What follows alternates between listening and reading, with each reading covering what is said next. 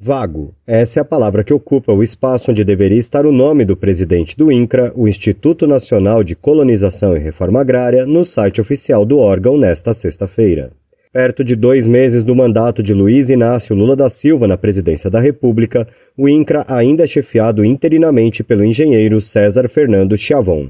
O coordenador nacional do Movimento dos Trabalhadores Rurais Sem Terra, o MST, João Paulo Rodrigues, está preocupado com a demora na definição do nome.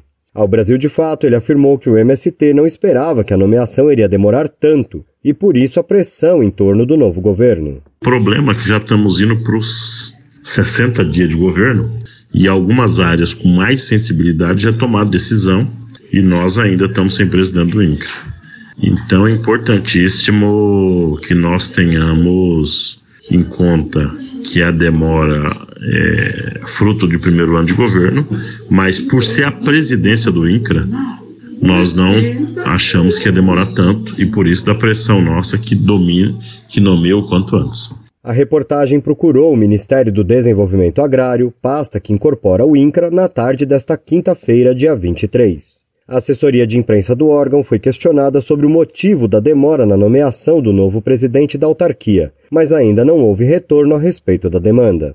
Na entrevista ao Brasil de Fato, Rodrigues afirmou que o atual governo entendeu a importância da questão alimentar, que ganhou espaço desde o período de transição.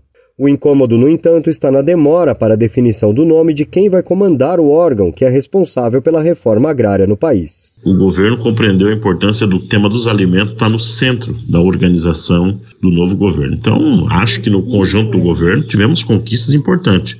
Quanto proposta de governo, nós estamos muito bem e talvez seja o melhor momento dos últimos anos. O nosso problema se quer, em especial, do INCRA, que é um órgão específico que cuida de área sensível, que é a implantação de assentamento e obtenção de novas áreas. O coordenador do MST lembra que todos os estados ficaram praticamente seis anos sem INCRA entre os governos Temer e Bolsonaro. Rodrigues avalia ainda que isso causou um acúmulo de problemas complexos e simples. Entre os considerados de fácil resolução pelas equipes técnicas do INCRA, ele cita os casos de resolução de conflitos, substituição de lotes vagos, habitação e crédito. A entrevista completa está disponível na versão online desta reportagem no site Brasil de Fato. De São Paulo, da Rádio Brasil de Fato, locução Rodrigo Gomes.